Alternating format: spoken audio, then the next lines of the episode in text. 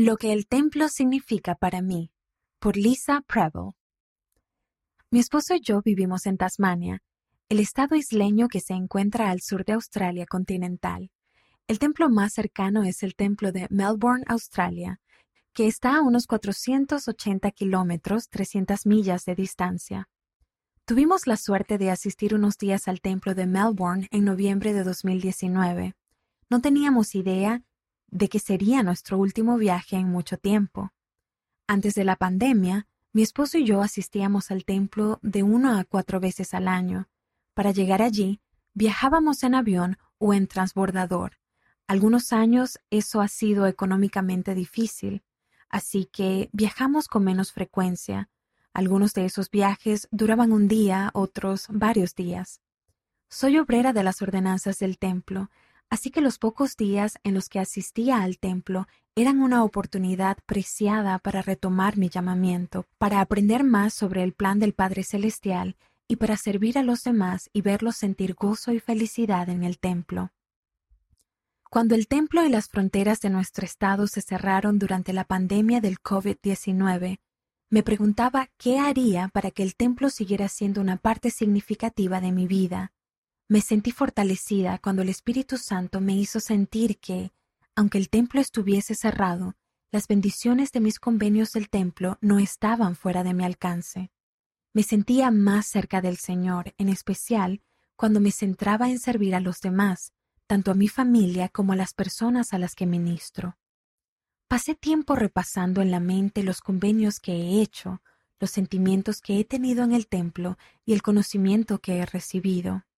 Repasaba mentalmente las palabras de las ordenanzas.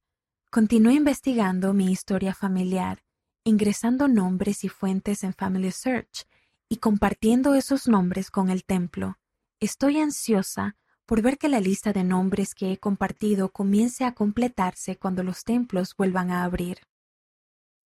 Hace años, una querida hermana de nuestro barrio me contó que, debido a que una sesión de investidura dura unas dos horas, y por causa de que ella vivía tan lejos del templo, había decidido dedicar un mínimo de dos horas a la semana a la obra de historia familiar.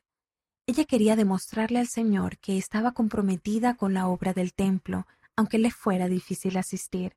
Su meta realmente me conmovió, por lo que me puse el mismo objetivo.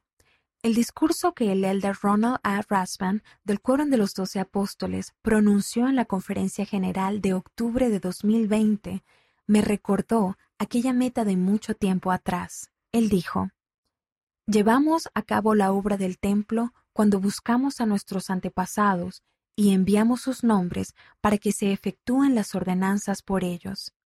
Mientras nuestros templos han estado cerrados, todavía hemos podido buscar los datos de nuestros familiares. Con el Espíritu de Dios en nuestro corazón, actuamos de manera vicaria en representación de ellos para que sean recomendados al Señor. El vigésimo aniversario de la dedicación del templo de Melbourne tuvo lugar en 2020, lo cual me trajo muchos tiernos recuerdos de las bendiciones que nuestra familia había recibido al asistir a ese y a otros templos desde aquella dedicación en el año 2000. El templo ha sido un fundamento de la fortaleza y del testimonio de nuestra familia. Con nuestros cuatro hijos, Hemos asistido a varios templos en toda Australia continental para verlos realizar bautismos, recibir sus investiduras y ser sellados a sus cónyuges. Tener una recomendación vigente para el templo me ayuda a asegurarme de que mi entusiasmo por vivir el Evangelio de Jesucristo siga vigente. Mis entrevistas para renovar la recomendación han sido momentos de reflexión, me han dado la oportunidad de expresar mi testimonio me han permitido fortalecer mi convicción de ser leal y fiel a la multiplicidad de bendiciones que el Señor ha prometido, que mi familia y yo hemos recibido y que nos han fortalecido. Tener una recomendación vigente para el templo habla de mi fe, mi compromiso para con el Evangelio de Jesucristo, mi gozo, mi esperanza, mi gratitud, mi obediencia y mi amor por mi Salvador Jesucristo y mi Padre Celestial. La autora vive en Tasmania, Australia.